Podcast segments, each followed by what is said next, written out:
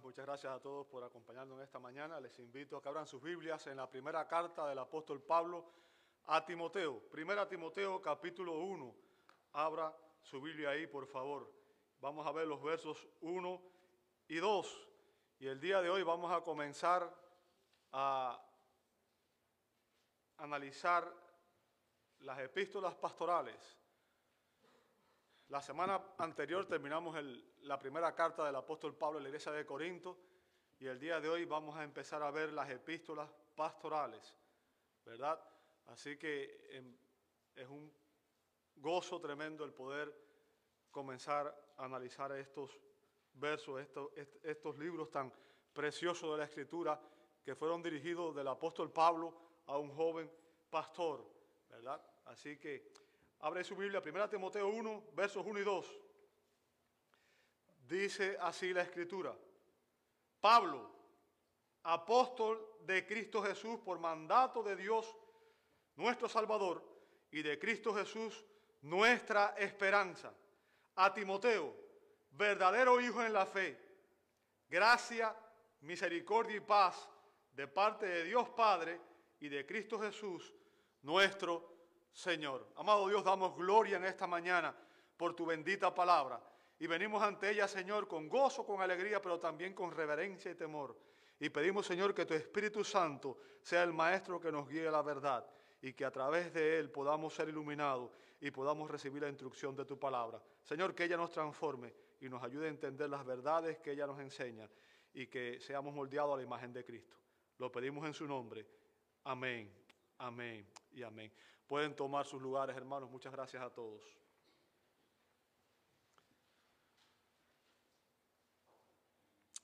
¿Qué es una iglesia? ¿Qué es una iglesia? Ah, ¿Cómo debe funcionar la iglesia? ¿Quiénes deben liderar la iglesia? ¿Cuáles son las responsabilidades de los miembros? ¿Cuál es el rol de los hombres y las mujeres? ¿Pueden haber mujeres pastores?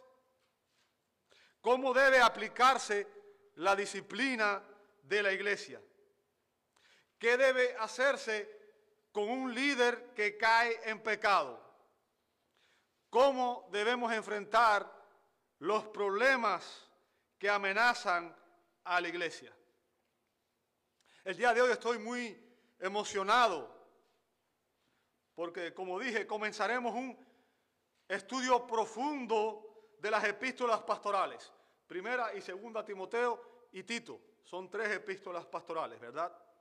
Eh, Pablo escribió estas cartas ya casi al final de su vida, entre los años 62 al 67 después de Cristo, poco antes de ser ejecutado, ¿verdad?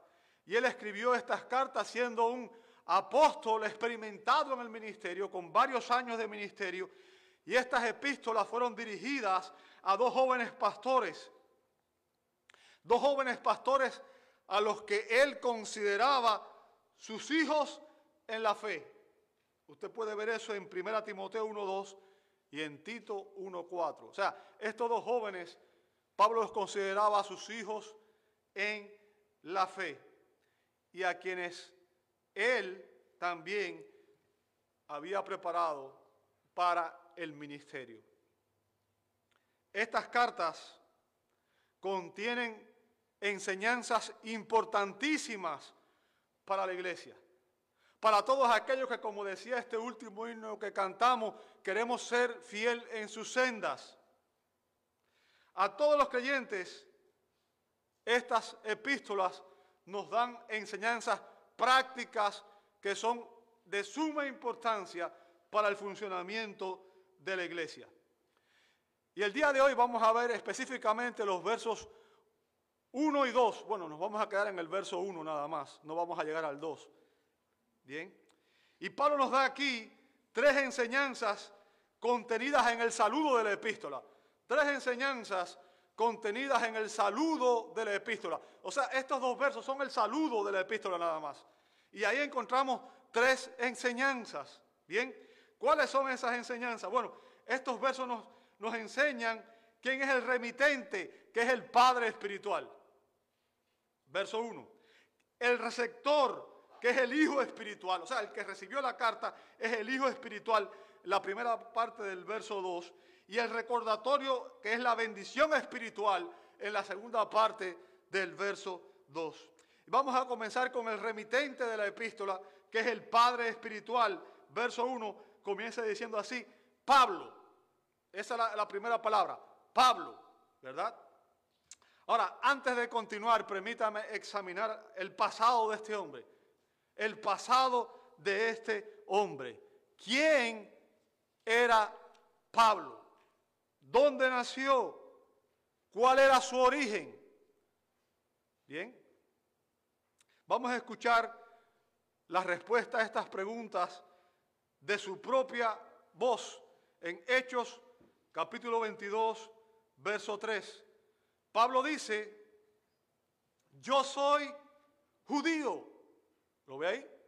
Yo soy judío, nacido en Tarso de Cilicia, pero criado en esta ciudad, educado bajo Gamaliel en estricta conformidad a la ley de nuestros padres, siendo tan celoso de Dios como todos vosotros lo sois hoy. O sea, Pablo nació entre los judíos de la diáspora, o sea, los judíos que no vivían en, en Israel, en la tierra de Israel en los judíos que habían sido llevados cautivos, ¿verdad? Los judíos del cautiverio. E, entre esos judíos de la diáspora fue que nació el apóstol Pablo. Nació específicamente en la ciudad de Tarso, que era la ciudad principal de Cilicia. Bien. Y fíjense, es interesante porque a pesar de haber nacido en el cautiverio, su familia mantuvo la tradición y mantuvo el idioma hebreo aún cuando ellos vivieron en una ciudad pagana, su familia le inculcó a Pablo el idioma hebreo. Usted puede verlo en Hechos 21:40, que Pablo dice en la escritura ahí que él habló en el hebreo, habló en el idioma hebreo. Eh, y esto es importante porque, déjenme decirle, había judíos incluso en Palestina que habían llegado a perder su lengua original, porque en ese contexto, recuerde, Israel estaba bajo el imperio romano y la lengua común, la lengua que se hablaba en aquel tiempo, mayoritariamente era el griego. Bien. Sin embargo, la familia de Pablo era una familia muy tradicional, mantuvo las tradiciones judías, mantuvo la lengua judía. Y Pablo, a pesar de que su familia vivía en la diáspora, él particularmente se crió en la ciudad de Jerusalén en la ciudad de Jerusalén y se educó a los pies del rabino, del maestro más famoso de ese tiempo llamado Gamaliel. Este hombre fue un, famoso rabino, fue un hombre célebre en su época, digamos, sería eh, eh, eh, el maestro más importante de la Universidad Hebrea en aquel tiempo. Bien, así que Debido a que sabemos que se educó bajo este hombre, podemos estar seguros que Pablo recibió una amplia formación tanto en la ley del Antiguo Testamento como en las tradiciones rabínicas orales. O sea, Pablo tenía una preparación teológica, conocía bien el Antiguo Testamento, conocía bien las tradiciones de los rabinos.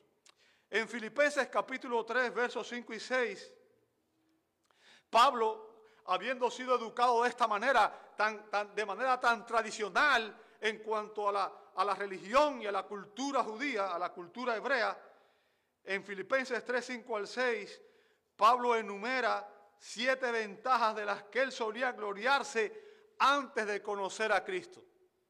Eran cosas que, de las cuales él se sentía orgulloso y pensaban que le daban ventajas espirituales. Bien, Fíjense, algunas de estas ventajas Pablo las tuvo de nacimiento. Por ejemplo, se nos dice que él fue circuncidado al octavo día. Ustedes saben que la circuncisión fue un mandato de Dios al pueblo de Israel, ¿verdad? Formó parte de uno de los pactos. El pacto con Abraham. Dios ordenó que todo descendiente de Abraham fuera circuncidado al octavo día. O sea, y esto demuestra que Pablo era un judío que provenía de un trasfondo tradicional y ortodoxo. No era un judío que provenía de un trasfondo liberal, sino tradicional y ortodoxo. Pablo dice que él era del linaje de Israel, de la tribu de Benjamín. Y esto es importante también. Recuerden, Benjamín, para los que no recuerdan, era el hijo menor de Jacob con su esposa Raquel. ¿Recuerdan? Jacob. ¿Saben quién es Jacob, cierto? Recuerdan los patriarcas, Abraham, Isaac y Jacob. Esos tres eran los patriarcas de los cuales nació la nación de Israel. A través de Abraham nació Isaac y de Isaac nació Jacob. Y a través de ellos vino lo que, lo que hoy es Israel, la nación de Israel. Bien, los judíos. Ahora, Dios le cambió el nombre a Jacob y le puso por nombre Israel. Bien, usted puede ver eso en Génesis 32, 28. Benjamín era su hijo menor, pero de Benjamín Benjamín fue uno de los doce patriarcas, recuerden, doce patriarcas, porque Jacob, Israel, tuvo doce hijos, y de cada uno de esos hijos se formó una tribu de Israel. Benjamín era el hijo menor, y la tribu de Benjamín fue una de las más importantes en Israel. ¿Por qué? Porque fue justamente la tribu de Benjamín, justo con la tribu de Judá, eh, ¿verdad? Que permanecieron leales a la dinastía davídica, o sea, al rey David, cuando Dios empezó a establecer el reino. Y recuerden que fue a David quien Dios le dio la promesa de que de él vendría un descendiente que se, sentaría en el trono eternamente. Juntos, la tribu de Benjamín y la tribu de, Judá formaron el reino del sur. Usted puede ver eso en Primera de Reyes 12:21. Bien. O sea, estas tribus fueron las más fieles y fueron los únicos judíos que cuando fueron llevados cautivos fue de este, del reino de Judá, el que pudo regresar y reconstruir la nación. Bien. Pablo afirmó ser también un hebreo de hebreos. O sea, era un hijo hebreo de padres hebreos. En otras palabras, Pablo estaba 100% orgulloso de ser un judío. 100% orgulloso de pertenecer a la tradición de los judíos. Ahora, hay otras ventajas que Pablo eligió voluntariamente según su mentalidad antes de estar en Cristo. Dice, en cuanto a la ley, recuerde, se refiere a la ley de Dios.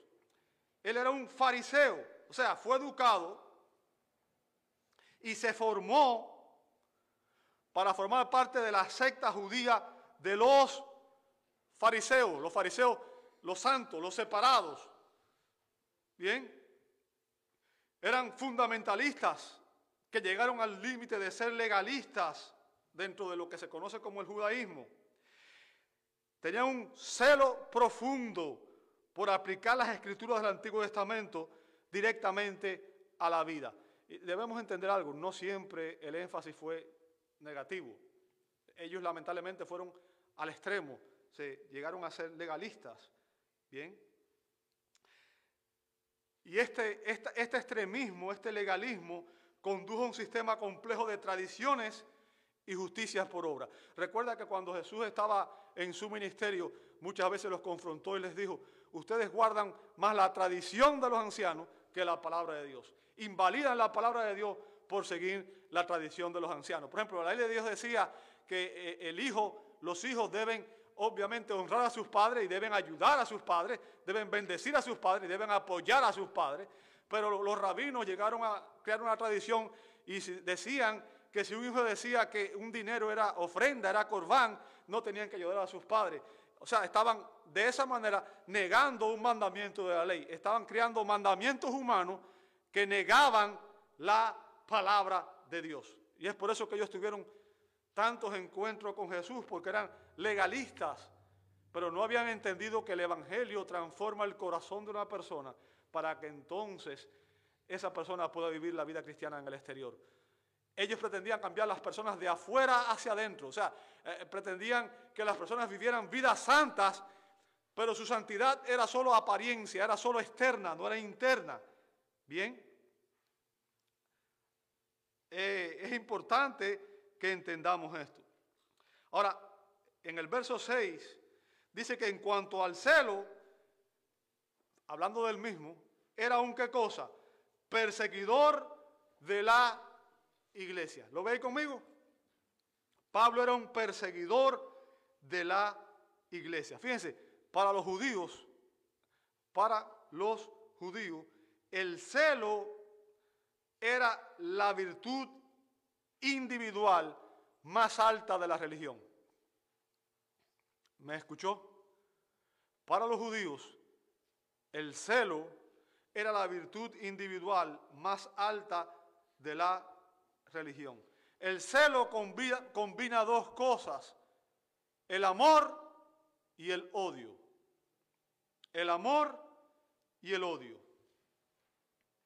Ahora, porque Pablo amaba el judaísmo, odiaba todo aquello que pudiera amenazarlo. Ah, yo quiero que usted entienda, un, cristiano debe ser celoso. Y el celo involucra dos cosas, el amor y el odio también.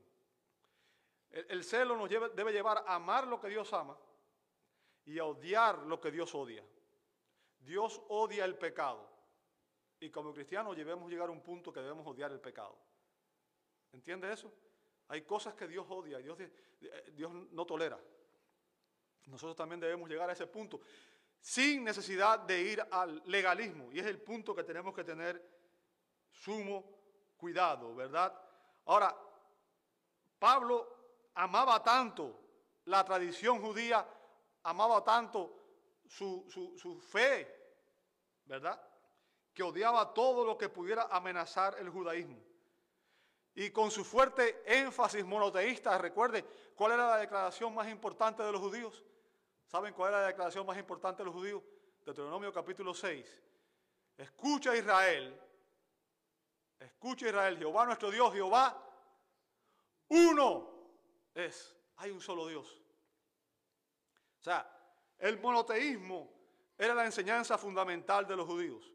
Por tanto, cuando llega la transición al cristianismo, y un hombre empieza a decir que es Dios manifestado en carne, esto creó un gran problema para los judíos.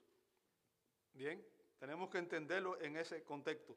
El, el fuerte énfasis en el monoteísmo judío vio a un enemigo en la enseñanza trinitaria. No entendieron las escrituras del Antiguo Testamento, no entendieron los pasajes en los cuales se profetizaba el hecho en el cual Dios asumiría naturaleza humana. Los pasajes del Antiguo Testamento en los cuales se revela la Trinidad, aunque definitivamente la revelación trinitaria la encontramos en el Nuevo Testamento. Y Pablo dijo que en cuanto a la justicia de la ley, sería hallado como irreprensible. ¿Qué significa? Significa que externamente Pablo estaba comprometido consigo mismo a cumplir la ley, para que nadie pudiera acusarlo. Pablo creía que él podía cumplir la ley y quizás exteriormente había cumplido la ley. E, e, eso puede haber sido. Realmente llegó un punto en que eran tan, eran tan eh, eh, eh, literalmente lo que hacían estos hombres, los fariseos, cuando venía una mujer cerraban los ojos para no verla, ¿verdad? Y no pecar. Ahora, yo me imagino caminando por una calle con los ojos cerrados, me imagino yo que tropiezo con los ojos abiertos, me imagino con los ojos cerrados, ¿verdad? Viviría en el piso. Ahora, el punto, amado hermano, el punto es que ellos querían guardar la ley en sus propias fuerzas. Pensaban que iban a agradar a Dios por sus propias obras de justicia, ¿verdad? La justicia que es en la ley, la ley moral es el estándar de justicia que Dios establece para nosotros. Bien, el estándar de una vida justa, ordenada externamente por la ley de Dios. La ley moral está vigente y nosotros debemos cumplir la ley moral. Bien, es importante que entendamos eso. Ahora, Pablo pensaba que él había mantenido ese estándar, aunque solamente fuera de manera exterior, ¿verdad? ¿Para qué? Para que nadie pudiera acusarlo. Pero obviamente sabemos que su corazón era pecaminoso y farisaico. ¿Entiende eso? Recuerde, Dios no quiere cambiarnos de afuera para adentro. Él nos cambia de adentro hacia afuera. Él cambia nuestro corazón. Él nos hace nacer de nuevo para que podamos realmente vivir vidas cristianas. El corazón de Pablo obviamente era pecaminoso y farisaico. En otras palabras, quiero que entienda, Pablo no era un creyente genuino del Antiguo Testamento. ¿Escuchó eso? Él no era un creyente genuino del Antiguo Testamento, sino un legalista orgulloso y perdido. ¿Por qué? Porque la salvación, tanto en el Antiguo Testamento como en el Nuevo Testamento, siempre ha sido igual. La salvación es por gracia, por fe y en Cristo. Bien, por gracia, no por obras, por fe, no por méritos humanos y en Cristo. ¿Ok? Así que Pablo no era un creyente genuino, era un fariseo, un legalista. Y su celo era tal que él estuvo de acuerdo con el apedreamiento del primer mártir, cristiano que se llamaba Esteban. Usted puede ver eso en Hechos 7, 58. Libro de los Hechos, capítulo 7, versos 58. Dice, y echándolo fuera de la ciudad, hablando de Esteban, usted ve el contexto, se va a dar cuenta que es Esteban, comenzaron a apedrearle y los testigos pusieron sus mantos a los pies de un joven llamado como Saulo. Saulo. Y déjeme decirle, este texto constituye la primera aparición de Pablo en las escrituras. Y evidentemente vemos ahí a Saulo que estaba apoyando un crimen.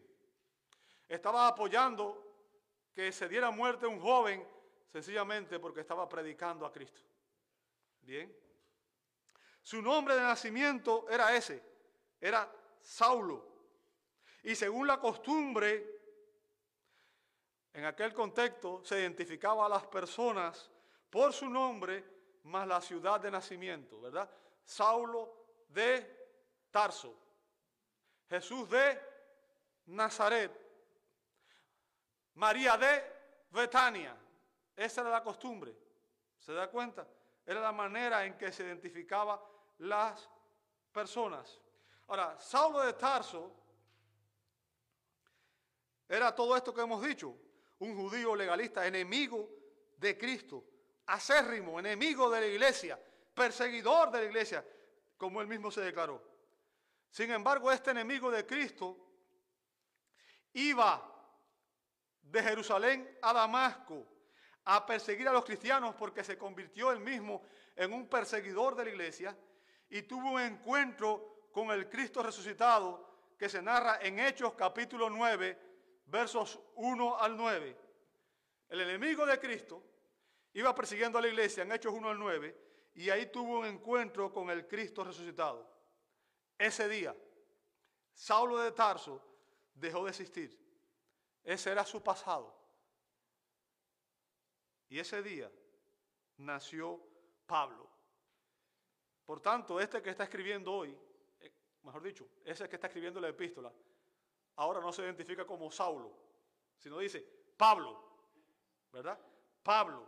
Y ese era su presente al momento de escribir esta carta.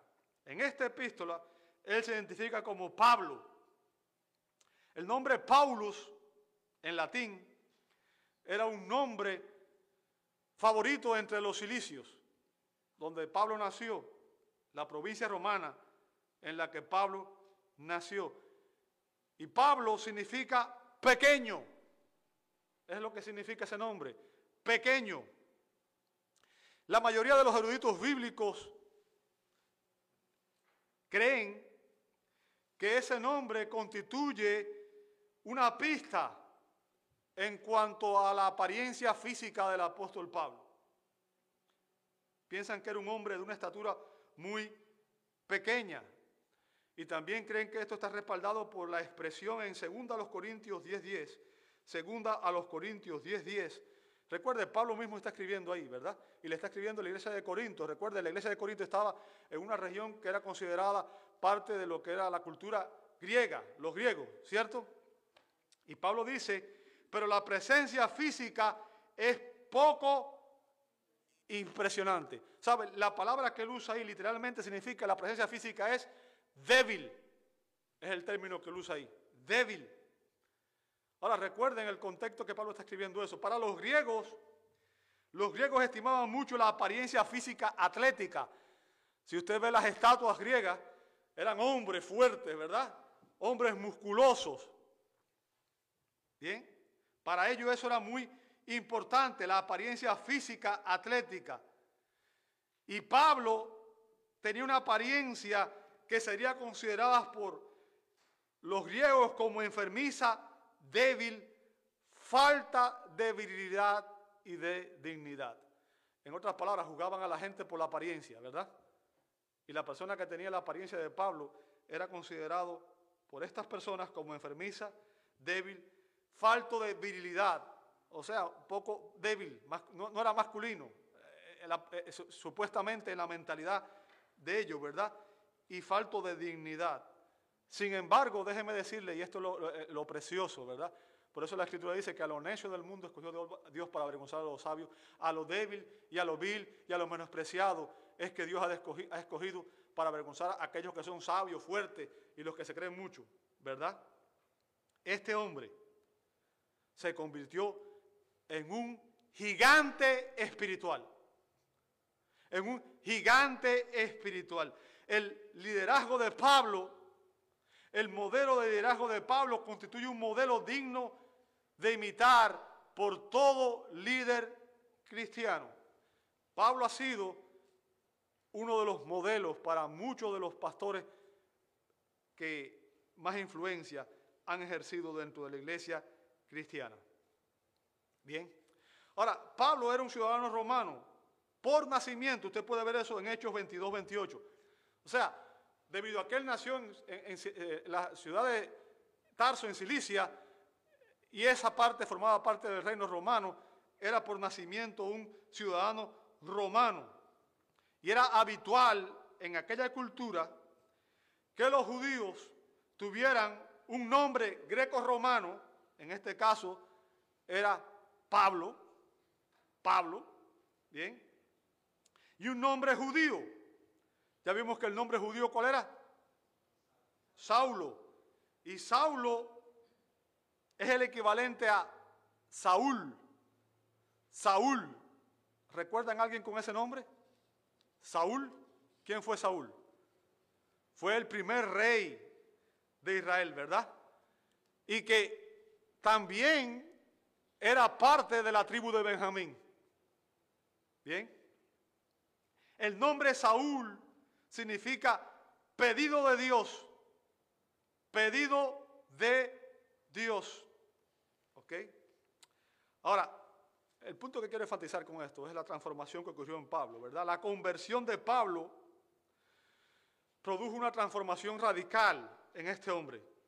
Y de ser un fariseo perseguidor de la iglesia, se convirtió en un apóstol que fundaba iglesias. Un fariseo perseguidor de iglesias se convirtió en un apóstol que fundaba iglesias. Y el término apóstol, fíjense, cuando él vemos en el verso 1 dice, Pablo, después que dice, apóstol de Cristo Jesús. ¿Lo veis? O sea, Pablo se define así, ya no se define como fariseo, ahora se define como qué? Como un apóstol. ¿Sabe? El término apóstolos significa literalmente uno enviado. Uno enviado. ¿Bien? El uso principal de esta palabra en el Nuevo Testamento es en relación con doce hombres que Jesús llamó, entrenó durante tres años y luego comisionó para fundar las iglesias, ¿verdad? Los apóstoles de Jesucristo, los doce apóstoles. Mateo, Marco, eh, perdón, Mateo, eh, Pedro, ¿verdad? Eh, en fin, los doce apóstoles, los que le acompañaron durante sus tres años de ministerio terrenal. Bien, estos hombres tenían lo que se conoce como el oficio apostólico. ¿Me siguió hasta ahí? Tenían el oficio de ser apóstoles. Ahora, quiero aclarar porque también en la escritura el término apóstol se usa en una referencia un poco más amplia. Si usted lee las escrituras se va a dar cuenta, por ejemplo, en Hechos 14:14, 14, se usa en relación con un hombre llamado Bernabé que acompañaba a Pablo. Bien. Este Bernabé era un colaborador del apóstol Pablo. Y en Romanos 16:7 se usa en referencia a Andrónico y a Junias. Y en 2 Corintios 8:23 se usa en relación a un hombre llamado Tito. Eh, voy a leer este último verso, 2 Corintios 8:23. Dice, en cuanto a Tito, es mi compañero y colaborador entre vosotros.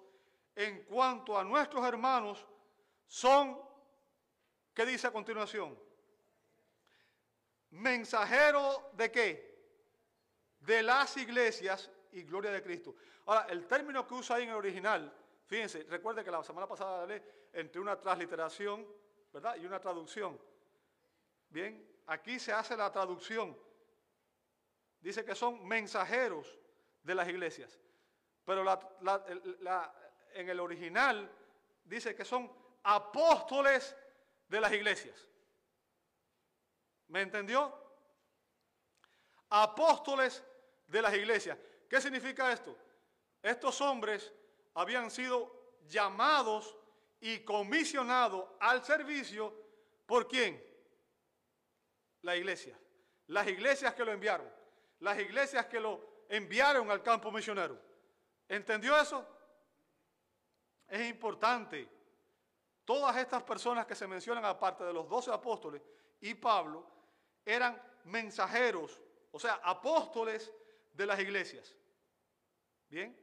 Por ejemplo, cuando se comisiona hoy a misioneros que van a un campo misionero en cualquier lugar del mundo, ellos son apóstoles de las iglesias, son enviados, son comisionados por la iglesia. La iglesia es quien los envía y quien los apoya y quien los soporta económicamente en oración y con todo lo que haga falta.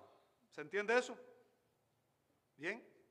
Pero el oficio apostólico fue exclusivo de los doce y de Pablo. ¿Me siguió hasta ahí? Fue exclusivo de los doce y de Pablo. No fueron las iglesias quienes comisionaron a estos hombres. No fueron las iglesias quienes enviaron al ministerio a estos hombres. Ellos eran apóstoles de Jesucristo. Hay una diferencia entre ser un apóstol de Jesucristo y ser un apóstol de la iglesia. ¿Por qué? Porque los apóstoles de la iglesia no tenían el oficio apostólico. No eran apóstoles en el sentido del oficio. Bien. Ahora, la pregunta es, bueno, Jesús escogió 12 hombres que estuvieron con él, pero Pablo no estuvo con Jesús. Bien. Ahora, aún así, note que Pablo aclara quién fue el que lo comisionó a él. Pablo aclara quién fue el que lo comisionó a él. Fíjense que él dice, Pablo, apóstol de las iglesias, de la iglesia de Éfeso. No, ¿verdad? Dice, Pablo, apóstol de Cristo Jesús. ¿Lo ve conmigo?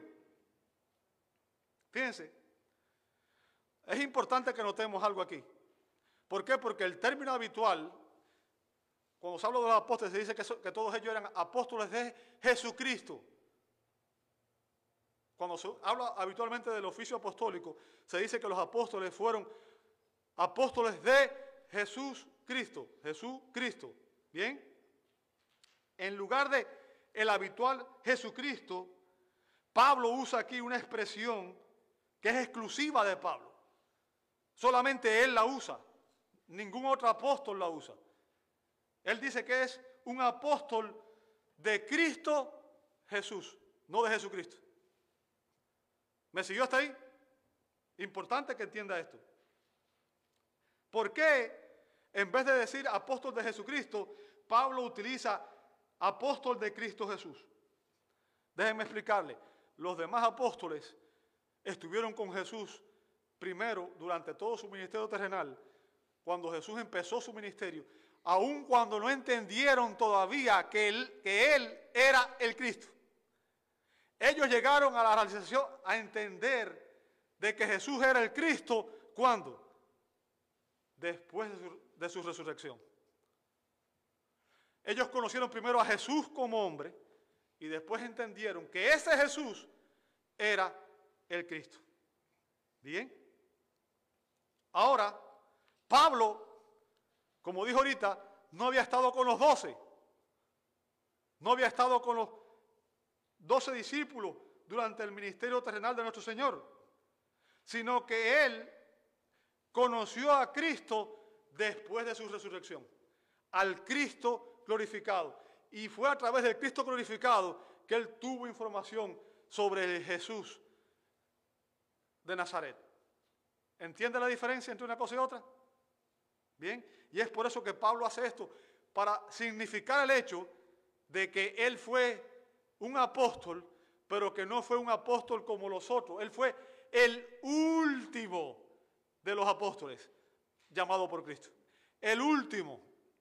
Y algo que quiero que entienda, porque hay gente que dice que hay nuevos apóstoles.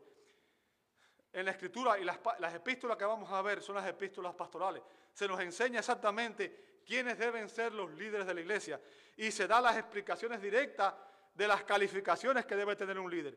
No existe en la escritura ninguna explicación sobre cuáles son las calificaciones que debe tener un apóstol hoy.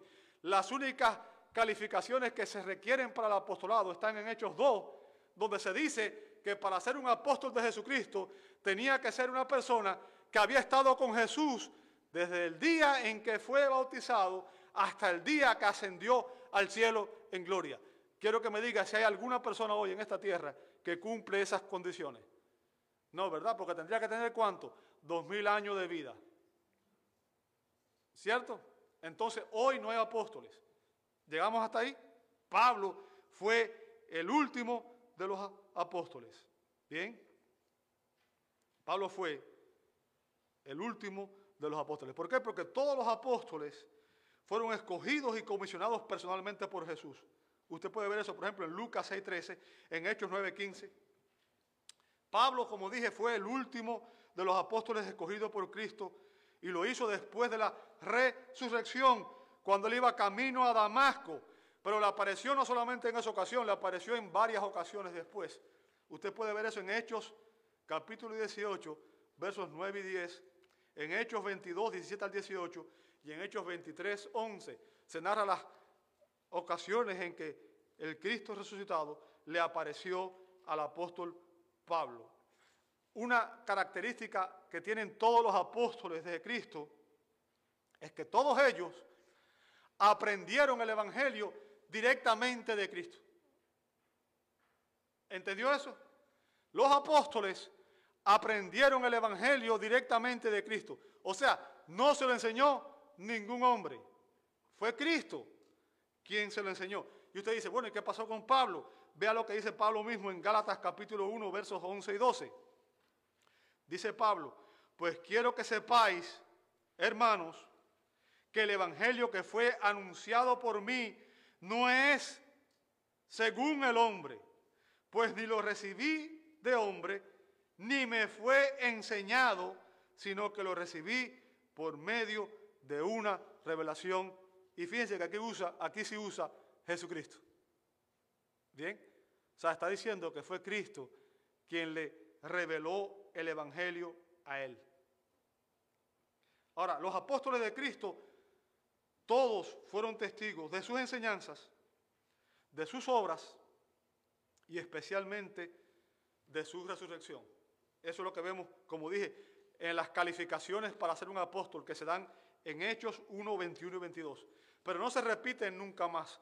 La única vez en la escritura que se dice que se eligió un apóstol para sustituir un apóstol fue en ese pasaje cuando se sustituyó a Judas Iscariote, el traidor, por Matías. Pero nunca más se ve en la escritura que se eligió a ningún otro apóstol. ¿Por qué? Porque como dije, nadie más cumple los requisitos para ser un apóstol de Jesucristo. Ahora, a esos apóstoles de Jesucristo, fíjense, a esos apóstoles de Jesucristo se les dio el poder de expulsar demonios, de sanar enfermos, de realizar señales, prodigios y milagros. Fue a ellos exclusivamente que se le dio ese poder. Usted puede ver eso en 2 Corintios 12, 12, porque todas esas acciones constituían las señales de un verdadero apóstol. O sea, eran las que respaldaban el apostolado. Bien. Para esos dones que obviamente eran milagrosos, fueron dados específicamente a los apóstoles para respaldar sus ministerios.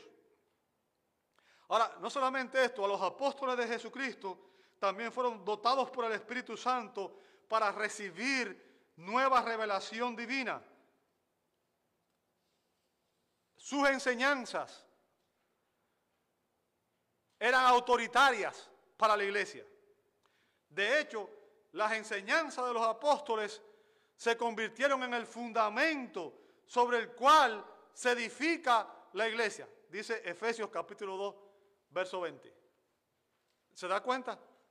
A ellos se les confirió una autoridad especial. Sus enseñanzas, Dios le dio revelación directa para que sus enseñanzas constituyeran el fundamento sobre el cual se edificó la iglesia.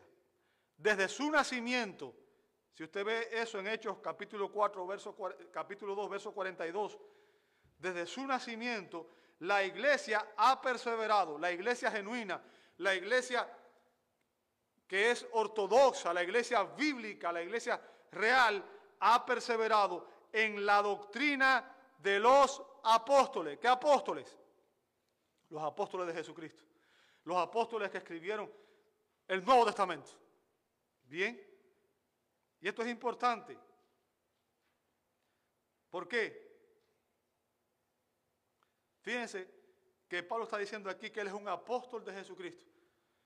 En una carta y en el saludo, esta carta está dirigida a alguien que era su colaborador cercano, alguien con el que tenía una relación íntima de amistad, de amor, de afecto, alguien que él describe en el verso 2 como un verdadero hijo en la fe.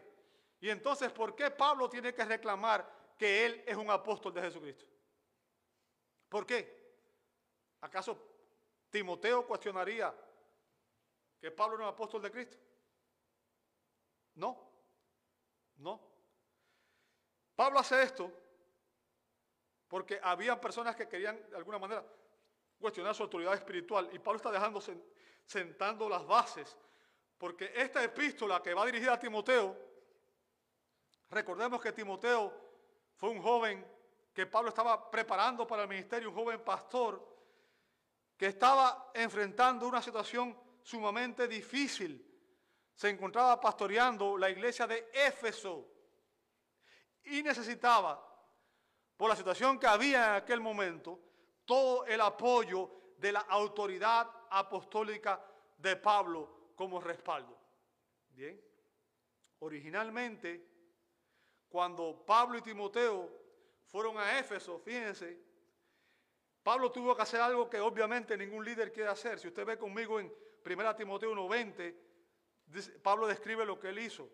Dice, entre los cuales están Himeneo y Alejandro, a quienes he entregado a Satanás para que aprendan a no blasfemar. ¿Lo ve conmigo? Ahora usted dirá, ¿a qué se refiere Pablo aquí? Wow, porque está bien fuerte lo que está diciendo, ¿verdad? Está diciendo que Pablo excomulgó, o sea, sacó de la comunión de la iglesia. Bien, excomulgó a dos hombres, Himeneo y Alejandro. los excomulgó para terminar así con la influencia que estos hombres tenían dentro de la congregación. Y al excomulgarlo, los estaba sacando también de la protección y el aislamiento del pueblo de Dios. O sea, eh, eh, la iglesia, déjenme decirle para que usted entienda algo, la iglesia es el pueblo de Dios, es es la niña de los ojos de Dios, es lo que Dios más ama en la tierra. ¿Entiende eso? Si usted es cristiano, usted es la iglesia de Dios y usted es lo que Dios más ama en esta tierra. La iglesia está bajo la cobertura divina, bajo la protección divina. Bien. Cuando una persona está en comunión con la iglesia y con Dios, está bajo esa cobertura. Pero cuando una persona es expulsada, obviamente es como si volviera al mundo. Y el mundo está bajo el reino del maligno. Ahora, el punto que quiero que entienda aquí, que estos dos hombres eran dos influyentes líderes de aquella iglesia, probablemente eran ancianos, ancianos, líderes que enseñaban en la congregación, ¿verdad? Pero ellos estaban enseñando herejías. Fíjense que en 1 Timoteo 1.19, Pablo dice que a causa de sus enseñanzas, habían algunos creyentes en la iglesia que habían naufragado en su fe. ¿Qué significa? Los habían desviado del verdadero evangelio, de la verdadera fe. Bien. Pablo estuvo en Éfeso y después de que expulsó a estos dos hombres, Pablo dejó allí a Timoteo a cargo del liderazgo. Ahora usted sabe la influencia funesta que tiene un, mal líder en la iglesia. Es, es una influencia funesta. Los líderes falsos dividen la iglesia, pervierten a las personas débiles en la fe. Bien. Así que Pablo le está escribiendo esta carta a Timoteo porque él sabía los desafíos, los retos que este joven estaría enfrentando por la influencia que estos dos hombres habían tenido en la iglesia y por toda la falsa doctrina que ya había sido sembrada allí. Fíjense, Pablo describe cuál es el propósito de estas epístolas.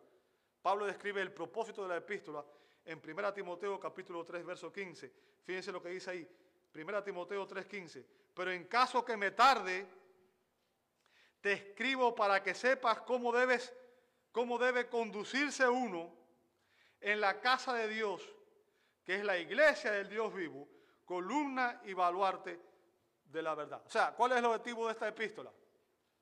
¿Cuál es el propósito de Pablo aquí?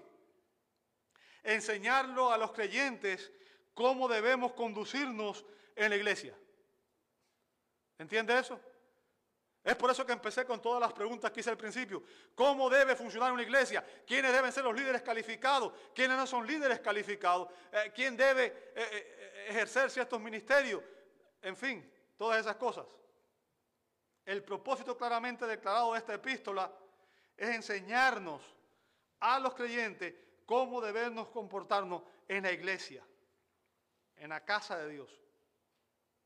Y recuerde, la casa de Dios es usted y soy yo, que somos el templo de Dios. No es este lugar, no es este edificio. Bien, somos nosotros. Y fíjense, Pablo usa nuevamente aquí dos analogías. Eh, eh, usa, o, mejor, la analogía, de la, la analogía de la casa. Se refiere a la iglesia como si fuera una casa.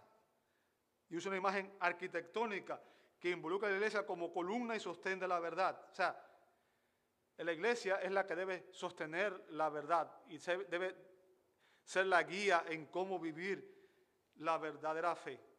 Y esta carta debía ser leída a la iglesia. Esta carta debía ser leída no solamente por Timoteo, sino que de Timoteo debía leerla a la iglesia. Y obviamente las palabras del apóstol iban a servir de respaldo al joven pastor Timoteo. ¿Ok? Ahora, ¿es importante que usted y yo analicemos estas escrituras? Claro que sí, estas cartas, claro que sí. ¿Por qué? Porque nos van a enseñar a nosotros también cómo debemos comportarnos en la iglesia. Pablo era un apóstol. Y Pablo dice a continuación que él estaba en el ministerio por mandato de quién? de la iglesia? No. Pablo, apóstol de, Jesús, apóstol de Cristo Jesús, por mandato de quién? De Dios nuestro Salvador y de Cristo Jesús nuestra esperanza. Fíjense, lo que Pablo está diciendo ahí, está dejando claro es que él no fue un apóstol autoproclamado. Toda la gente que es apóstol hoy, dice que es apóstol, se han proclamado ellos mismos. Bien. Pablo está diciendo, yo no soy un apóstol que yo mismo me puse en el ministerio. No. Ni siquiera soy un apóstol que ha sido comisionado por las iglesias. No. Bien. Pablo declara aquí el origen de su autoridad apostólica. El origen de su autoridad apostólica. Fíjense, cuando Pablo dice por mandato, el término mandato ahí significa mandato, comisión. ¿Quién fue quien ordenó a Pablo ser un apóstol? ¿Quién comisionó a Pablo para ser un apóstol? La palabra connota una orden y se usa exclusivamente para mandatos reales que deben ser obedecidos. Un mandato real no es negociable, es obligatorio, es vinculante. En otras palabras, cuando un rey da una orden, los súbditos no pueden decir, ah, que la cumpla otro, ¿verdad? No, el rey no, cuando un rey está gobernando, cuando hay realmente un reino y el rey está gobernando, la orden de un rey es inviolable, tiene que ser cumplida. ¿Bien? Y lo que Pablo está diciendo aquí, hermano, es que él no era un apóstol porque él mismo se puso en el ministerio o porque un grupo de iglesias lo comisionaron, sino que él tenía un mandato, una comisión de Dios Padre y de el Señor Jesucristo para llevar adelante su ministerio. En otras palabras, Pablo estaba respaldado. Cuando Pablo hablaba, él estaba respaldado por quién? La autoridad de Dios. Pablo hablaba en nombre de Dios. Él era un mensajero de Dios. Él era un embajador de Dios en esta tierra. Pablo fue comisionado por Dios para enseñar a las iglesias con autoridad divina. Para enseñar a las iglesias con autoridad divina. ¿Bien? O sea, yo no tengo autoridad divina por mí mismo. Cuando único hablo la palabra de Dios es cuando estoy proclamando lo que la Escritura dice. ¿Entiende eso? Pero cuando Pablo estaba dando revelación de Dios, él estaba hablando en nombre de Dios. Dios le estaba dando a él autoridad divina para dar enseñanzas inspiradas, infalibles y autoritarias. O sea, yo quiero que usted entienda, cuando un creyente lee la escritura, usted no puede decir, ah, yo escojo qué partes voy a leer y, y voy a aceptar y qué partes voy a leer y voy a rechazar. Usted no puede hacer eso. Porque la escritura es la palabra de Dios. Y si usted escoge las partes que usted quiere, usted estaría diciendo, yo obedezco las partes que me gustan, pero rechazo las partes que no me gustan. Y no funciona así. Pablo está dando enseñanza inspirada, infalible y autoritaria. Y créame, eso es lo que está haciendo él en esta carta. Al escribir esta carta, su enseñanza es infalible, autoritaria por tanto, es vinculante para la iglesia. ¿Qué significa? Nosotros como iglesia estamos obligados a obedecer lo que aquí se enseña. ¿Se entendió eso? Es importante que lo entendamos. Bien. Así que no solo Timoteo, sino también la iglesia de Éfeso, y no solamente la iglesia de Éfeso, la iglesia bíblica de Cypress también está obligada a cumplir lo que Pablo dice aquí. ¿Se entendió eso? ¿Por qué? Porque esta enseñanza fue inspirada por Dios y fue dada por un hombre que hablaba en nombre de Dios. No un líder que había sido puesto por la iglesia, no un líder que se proclamó a sí mismo, fue un líder cuya autoridad provenía directamente de Dios. Y en esta carta vamos a ver, hermanos, preciosas y profundas enseñanzas teológicas sobre los atributos y las obras de Dios. Y Pablo usa aquí, fíjense que Pablo vincula aquí, cuando habla del mandato, vincula el nombre del Padre y de Cristo. Y de esta manera Pablo no deja lugar a dudas en que Jesucristo es Dios. Jesucristo es Dios. Bien, ambos, Padre e Hijo, habían comisionado a Pablo para que él cumpliera su ministerio. Y esa comisión de parte del Padre y de Cristo demuestra que ellos son iguales en esencia, poder y autoridad. Toda la gloria que merece el Padre también la merece el Hijo. Pero lo que Pablo está haciendo aquí, amado hermano, es resaltando que nuestra salvación comienza con el Padre. Quizá usted nunca ha pensado en eso. Nuestra salvación comienza con el Padre. Fue el Padre quien planeó nuestra salvación desde la eternidad pasada. Usted puede ver eso en Efesios capítulo 1, versos 3, 3 al 5. Dice, bendito sea quien? El Dios y Padre de nuestro Señor Jesucristo. ¿Ve? Está hablando de la obra del Padre. Y todo este verso, desde, ese verso hasta el verso 14, está hablando de lo que hace la Trinidad en nuestra salvación. Bendito sea el Dios y Padre de nuestro Señor Jesucristo, que nos ha bendecido con toda bendición espiritual en los lugares celestiales en Cristo. Según que hizo el Padre, nos escogió en Él. ¿Quién es Él? Cristo. ¿Cuándo? Antes de la fundación del mundo. O sea, usted ni siquiera había, no existía todavía el mundo y ya Dios había decretado el plan de salvación y aquellos que iban a ser salvos. Bien, usted no puede entender eso, yo tampoco, pero la Biblia lo enseña para que fuésemos, fíjense, ¿para qué fue que nos escogió? Para que fuésemos santos y sin mancha delante de Él. ¿Y por qué lo hizo? ¿Por qué fue que lo hizo? En amor. Yo quiero que usted entienda, hay gente que piensa que, que el Padre está irado y que fue Cristo el que vino a apaciguar al Padre. No, el Padre nos ama, pero como el Padre es santo y es justo, tiene que condenar el pecado. Pero por amor Él fue el que planeó el plan de salvación. ¿Se entendió hasta ahí? y nos predestinó para adopción como hijo suyo, para sí mediante Jesucristo, conforme al beneplácito de quién? ¿De qué? Fíjense que lo hizo por su voluntad soberana. O sea, el plan de salvación, amado hermano, comenzó con Dios, quien planeó en la eternidad pasada, y fue Cristo, el Hijo de Dios, quien se humanó y quien lo llevó a cabo. Cristo es nuestra esperanza. Cristo es nuestra única esperanza. La única razón por la cual usted y yo podemos tener esperanza es por lo que Cristo hizo por nosotros. Dios el Hijo se humanó, ¿verdad? Dios el Hijo se humanó, vino y vivió una vida santa y perfecta como nuestro sustituto y murió en la cruz del Calvario para pagar nuestro pecado. Ahora, a través de su muerte y su resurrección, nosotros somos perdonados y justificados delante del Padre.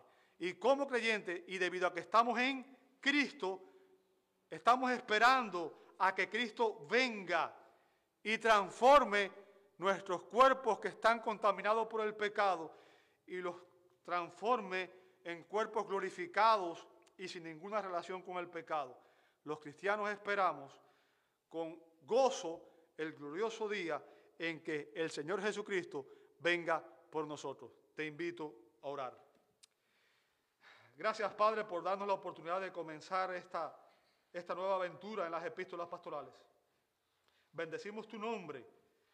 Oh Padre, oramos para que aquellos que no conocen a Dios nuestro Salvador y a Cristo nuestra esperanza, que este sea el día de salvación para ellos. A aquellos que te conocen o te conocemos, Señor, que nos comportemos como verdaderos hijos en la fe y que busquemos glorificarte y criar a nuestros hijos para que ellos también se conviertan en verdaderos hijos en la fe y que puedan continuar extendiendo tu glorioso reino en esta tierra. Prepara nuestros corazones, Señor, para las enseñanzas que están por venir y ayúdanos a crecer en nuestra semejanza con Cristo. Lo pedimos en su nombre. Amén y amén.